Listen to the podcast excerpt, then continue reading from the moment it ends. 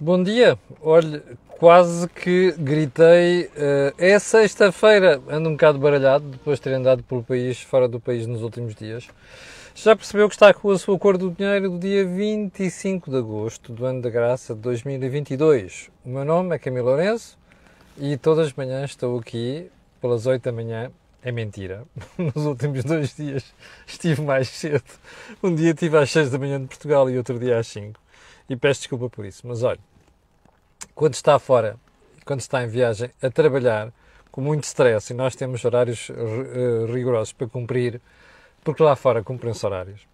Uh, e quando nós temos um, uh, eh, uma, um compromisso com os espectadores, bom, às vezes tem que ser mais cedo. A grande vantagem é que, uh, quando as pessoas não podem seguir em direto, podem recorrer à nuvem, neste caso ao Facebook e também ao, ao, YouTube, para perceber aquilo que foi a cor do dinheiro. Antes de irmos ao programa de hoje, quero só dizer que o Think Tank Tonta, que eu acho que é memorável, aliás, uh, partilho da opinião de muitos espectadores que dizem que isso parece que vai melhorando de programa para programa. Ontem o debate foi muito vivo, como dizia o Jorge Marrão, vimos todos, uh, a equipa vinha com aquele sabor de férias, embora eu e o jogo ainda não tenhamos tido férias, mas uh, foi um programa muito aguerrido e muito interessante. Eu acho que vale a pena você dar lá um saltinho, aliás, prova disso é a própria adesão das pessoas, já, os views, as interações nós já tivemos em relação ao programa ontem. Ainda também, antes do período de ordem do dia, quero só lembrar que este canal tem uma parceria com a Prozis. O que significa que quando for ao site fazer compras, ali na saída, no cupom promocional escreve Camilo e olha, é logo, leva logo com desconto de 10%. O que é que temos para si hoje? Hum, muita coisa. Uh, e muita coisa, vou começar pelo mais um, comezinho. Pedro Sánchez, uh, o primeiro-ministro espanhol, anda numa fona a tentar um, ganhar eleições, as próximas que vai haver em Espanha. E não recua perante nada, depois de ter levado sopa, deixa-me só acertar aqui a câmera, um, depois de ter levado sopa do primeiro-ministro, uh, uh, aliás, do presidente francês, Emmanuel Macron, sobre o gasoduto para atravessar os Pirineus de Barcelona até à região de Barberrin, o chamado Midcat. Pedro Sánchez não desiste e diz que está mesmo empenhado em garantir que uh, existe um gasoduto para levar gás de Espanha ou da Península Ibérica, se quiser, para o resto da Europa, para a Europa Central. E uh, como digo eu, como, uh, como digo eu e pensa ele, como a recusa francesa parece que está ali mesmo para valer, Pedro Sancho já ameaça como alternativa, que é aquela história do gasoduto entre Barcelona e Livorno, norte, norte quer dizer, acima de Roma, de Itália, e um, na parte superior de Itália, que teria uma extensão nada mais, nada menos de 700 km. O problema de Pedro Sanches é que isto não se faz sem dinheiros comunitários. Aliás, é uma das grandes ambições dele.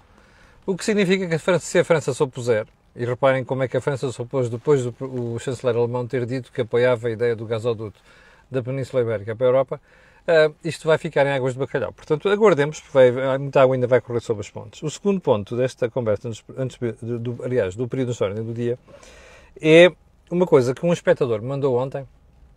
Aliás, dois espectadores. Eu pensei que a primeira teria sido uma coisa. Nem liguei muito, pensei que fosse um, um fake, mas depois mandaram-me de fonte respeitada, que foi uma conversa tida, salvo ver, na SIC Notícias, por causa da guerra na Ucrânia.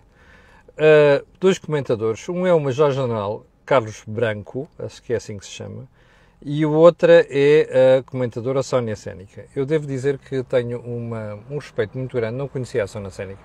Acho que ela tem feito umas análises muito interessantes uh, sobre a questão geopolítica e também da guerra.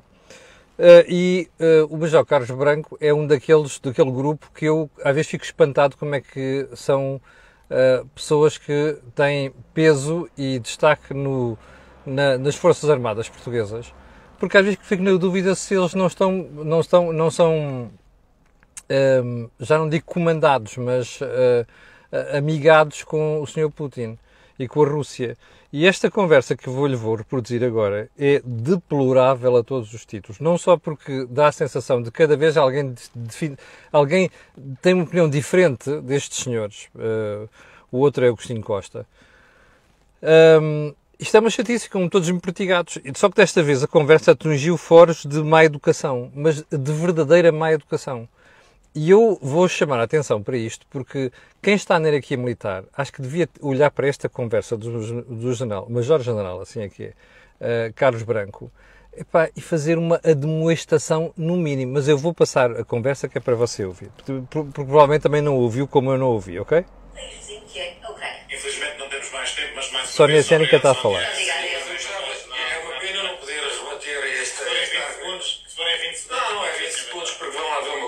As fontes que a Sónia uh, utiliza são fontes que estão nitidamente alinhadas com uma determinada, uh, com uma determinada fação. Ninguém consegue explicar eu porque é que Mário, deixe-me terminar, que eu não interrompi. Sónia, eu não interrompi. Deixe-me interromper. terminar, deixe-me Não terminar.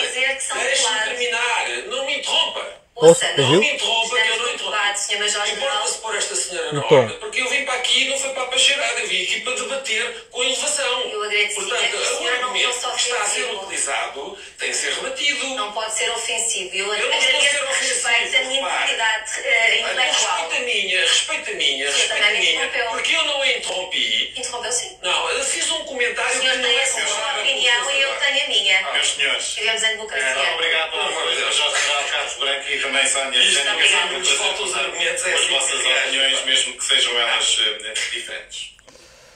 Bom, isto foi uma conversa na SIC Notícias. Bem, primeiro ponto, elevar o, to, elevar o tom de voz. Segundo ponto, ah, o autoritarismo.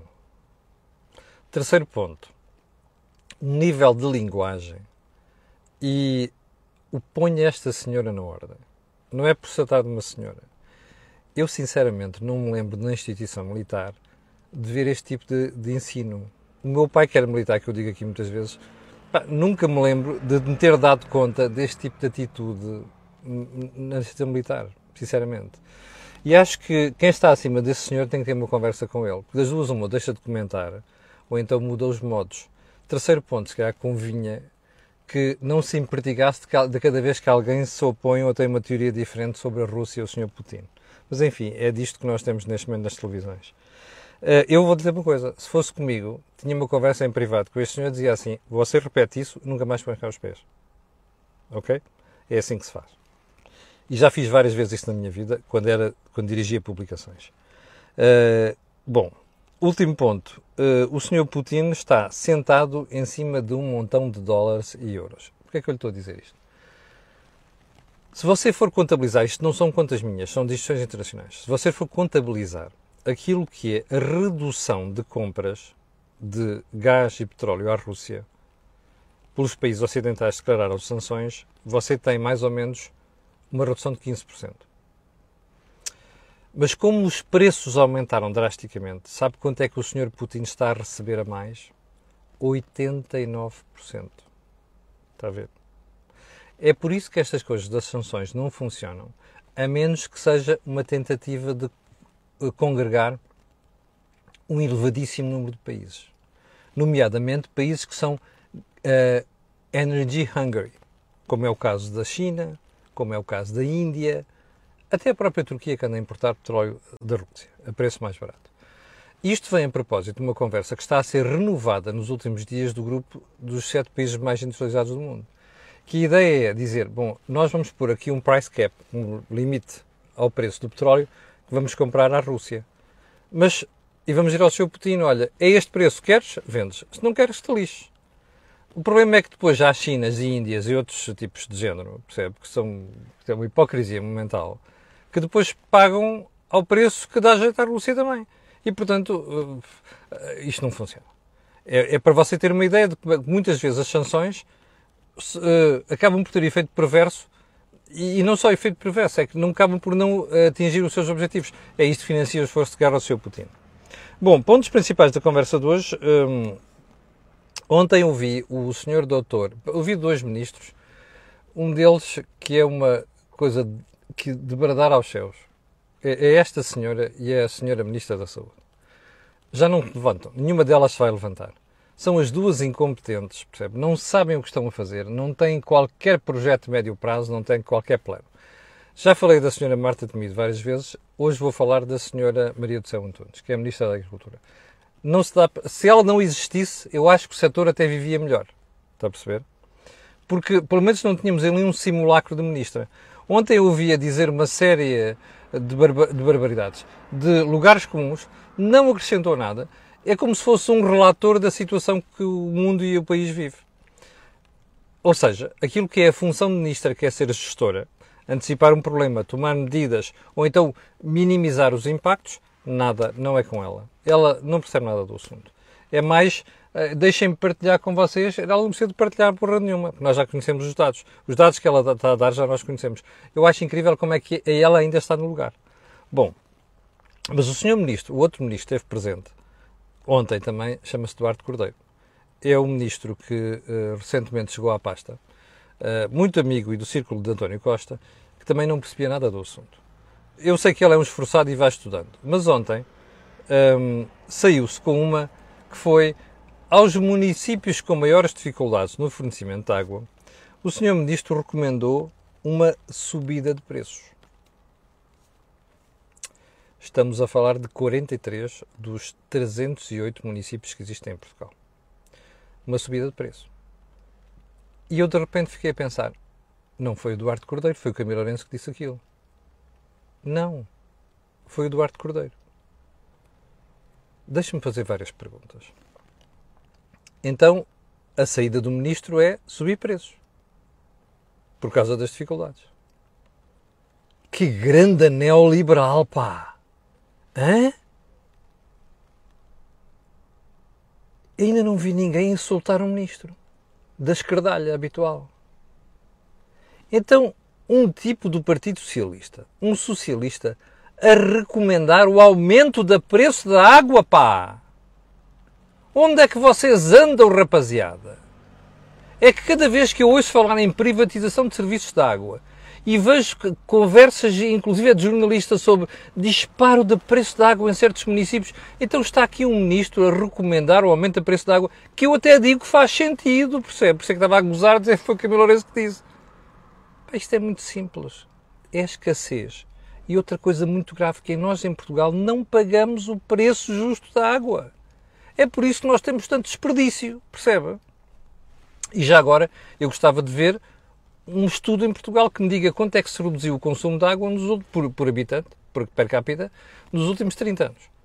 Há dias fui procurar uma estatística na Europa em que descobri que em Espanha, por exemplo, se gasta menos de 32 litros por pessoa. Eu gostava de ver os números em Portugal. Não tenho acesso a esses números. Gostava de ver isto.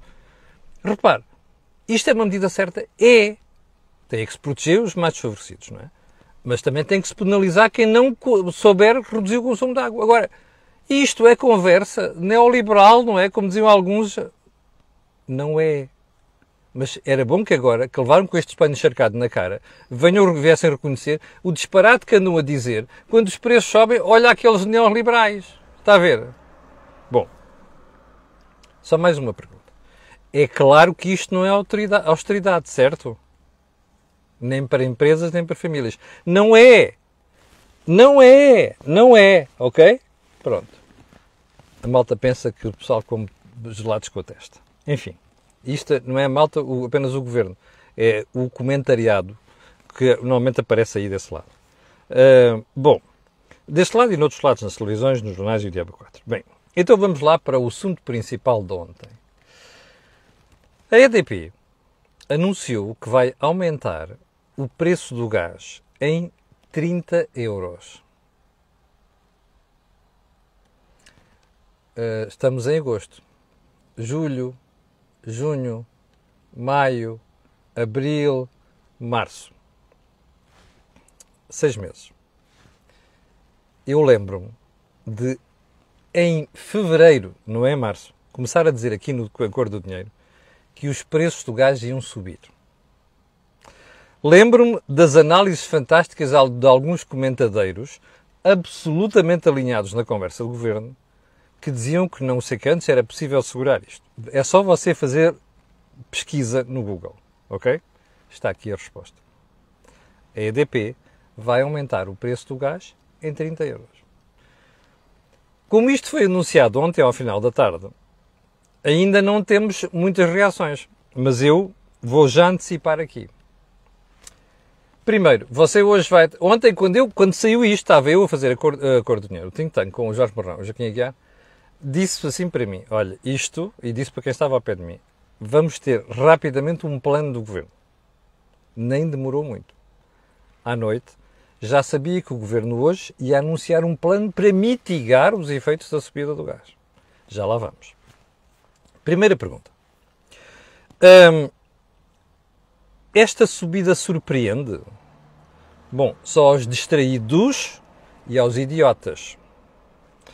Os espectadores da Cor Dinheiro já me ouviram falar disto uma série de vezes. E os espectadores da CMTV também, onde eu comento todos os dias. Uh, portanto, para mim não é surpresa. Deixe-me fazer uma pergunta. Você tem uma mercearia. O agricultor que lhe vende as laranjas, que até são de boa qualidade, aumenta-lhe o preço em 324% só em 2022. E você vende sem aumento de preço, é isso. Vende a prejuízo. Isto é para lhe explicar. A demagogia que vai hoje, você vai existir a partir de hoje, eu vou-lhe vou adivinhar já. Primeiro o plano do governo. Depois vai ser o PCP e o Bloco de Esquerda. Com conversas sobre ah, isto está a aumentar os preços. Especulação. Especulação porra nenhuma. Em 2022, já lhe disse isto esta semana, disse-lhe isto ontem o preço do gás subiu 324%. Está a ver? Portanto, quem vende gás depois não pode deixar de refletir este aumento. Você dirá, ai Jesus, se a todos, claro que afeta e tem que afetar. Mas não é com preços baixos depois nós aprendemos a relacionar a energia ou a ser eficientes no, no, no, no uso da energia. Não é com preços baixos. É um erro fazer isto. Assim como é um erro dizer vamos criar um mecanismo para poupar toda a gente. Não se tem de poupar toda a gente. A subida de preço é um indicador importante para dizer às empresas e às famílias: atenção, você vai ter que racionar e você vai ter que aprender a gastar isto melhor. Percebe? Bom, mas vamos seguir para mim. Portanto, se o preço sobe na fonte, tem de, ser, tem de subir para o consumidor. Só não sobe na cabeça do Dr. António Costa. Aliás, só na cabeça dele, porque na realidade depois as coisas continuam a subir e a prova disso, como já lhe disse aqui há vários dias, é os portugueses já alteraram os seus hábitos de consumo por causa da crise. Portanto, o, o Sr. António Costa que vai dar uma volta ao bilhar grande que ninguém o ouve nesta matéria. Pode fazer demagogia que quiser e vai ver o think tank todo. Mas isto são factos, é a realidade. Bom, vamos, vamos continuar na análise. Como eu dizia há bocadinho, a mim só me surpreende que a EDP suba agora. Aliás, vou-lhe dar mais uma novidade. A Galp também vai subir. Garanto, a Galp vai subir. Num destes dias vai aparecer um aumento de preço da Galp. Pergunta, vai ser do, da, do, da dimensão da EDP? Não sei. Mas há uma coisa que sei. Há uma forma diferente de fazer pricing na Galp e na EDP. Só para falar destas duas. A EDP aumenta preços de ano a ano. Uh, pelo menos é aquilo que eu noto no contrato que eu tenho com a EDP. Uh, a Galp e outros operadores até aumentam várias vezes. Qual é o modelo mais certo? Em minha opinião, é mudar várias vezes. E eu acho que aqui é a minha crítica à EDP. Isto é um erro. A EDP, o que é que espera? Quando, bom, vamos ver se percebemos isto. O mercado do gás funciona de outubro de um ano até setembro do ano seguinte, até o final do, de setembro do ano seguinte. Não é, é dezembro a janeiro, dezembro a dezembro, se quiser, não é. É de outubro a outubro. E, portanto, nessa altura os operadores negociam o gás para esse período. Bom, mas como já negociaram, depois a teoria é, não vale a pena estar a mexer porque já fizemos o pricing para um ano. Eu acho que é um erro. Porque depois, quando se faz estes acertos, sobretudo quando é na subida, que é quando as pessoas berram todas, o acerto tem que ser grande. Daí os 30 euros. Eu acho que é DP. Isto é um conselho que eu dou ao Miguel Stilwell, que eu sei que ele vê isto às vezes. E quando não vê, às vezes fazem-lhe chegar aos ouvidos. Já disse aqui, tenho um preço enorme pelo, Miguel, porque conheço há muitos anos e é uma pessoa competentíssima, sensata. É um conselho para o Miguel. Alterem a forma de fazer pricing de EDP e façam acertos durante o ano em função daquilo que for a variação dos preços nos mercados. Até por outra razão. O Jornal de Negócios, o meu jornal, diz hoje que há operadoras de gás natural que já disseram que vão romper os contratos com os fornecedores. Porquê? Porque os, o mercado e os preços variaram tanto que já não é possível garantir os preços que tinham acordado durante aquele período. Bom, isto vai dar tribunal, eventualmente. Mas é isso que está a passar. Portanto, a mim o que surpreende é que como é que só aumenta agora? Está a ver? Porque, em rigor, a EDP já devia ter aumentado. Bom, como eu lhe disse há bocadinho, é, o, o aliás, eu vou-lhe mostrar o gráfico, é para não ficar a pensar que isto aqui é conversa fiada. Isto é do Les Echos francês. Olha ali. Isto é 324% de subida só em 2022. Mas se você quiser mais um gráfico, eu dou-lhe. Este que aqui está é outro, publicado pelo Wall Street Journal de ontem. Veja lá a subida do preço do gás. Portanto, é disto que estamos a falar. Aliás, no caso de, de, de, Isto é só em 2022. Porque se você for fazer a conta a mais de um ano, os preços subiram ainda mais. Quase mil por cento. Portanto, como é que os operadores não vão fazer refletir isto? Você dirá, ai, mas é injusto, é uma chatice, olha como é que o português vai pagar isto e tal. Meus amigos, o orçamento do Estado devia servir é para proteger os mais desfavorecidos, não é todos, como o governo está a querer fazer crer, percebe? É para estes que é preciso, os outros não podem ter ajudas. As pessoas têm de perceber no seu bolso o que é que está a mudar à sua volta. Este é o grande erro dos governos português, espanhol, italiano, francês, inglês e uma cambada de idiotas na Europa que estão a mentir aos eleitores e aos seus cidadãos.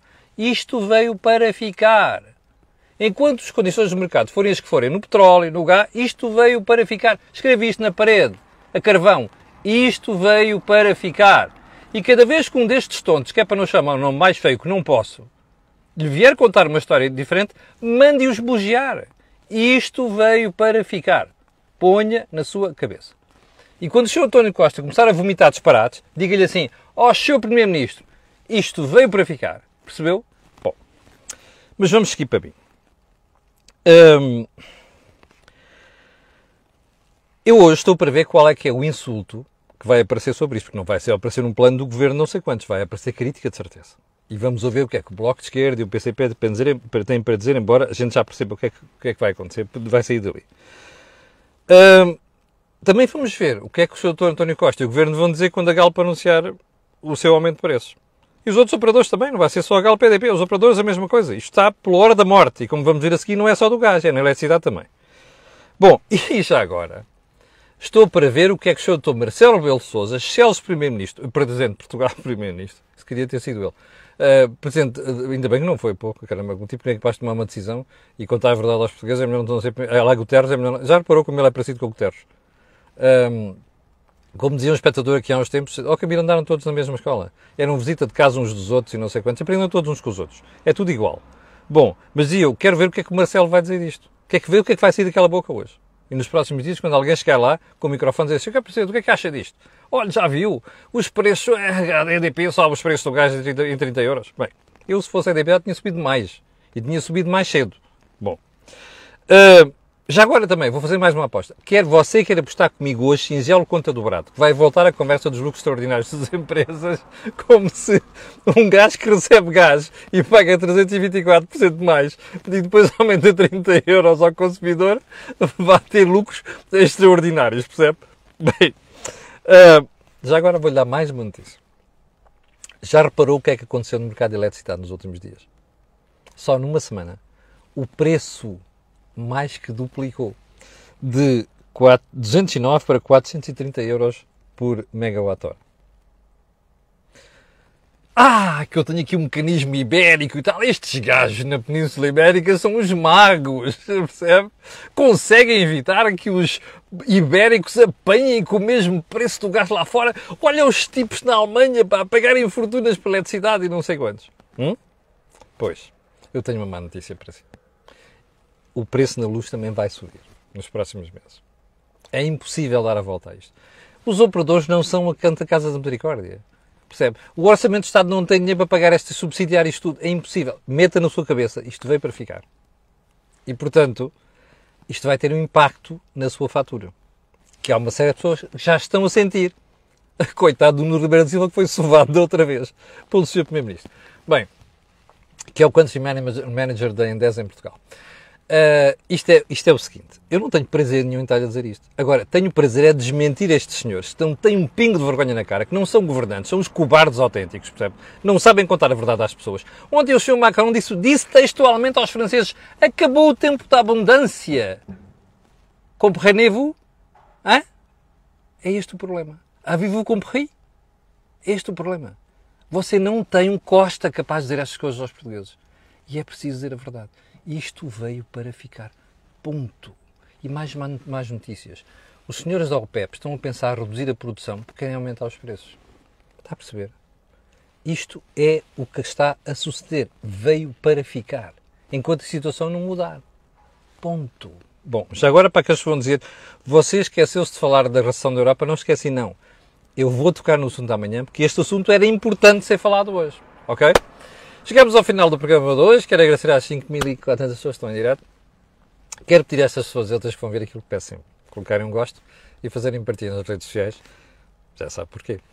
Aquilo que houve aqui, não houve em mais sítio nenhum. Obrigado, se for caso disso, tenham umas grandes férias. Nós voltaremos a ver-nos amanhã às 8 da manhã. Muito obrigado e com licença.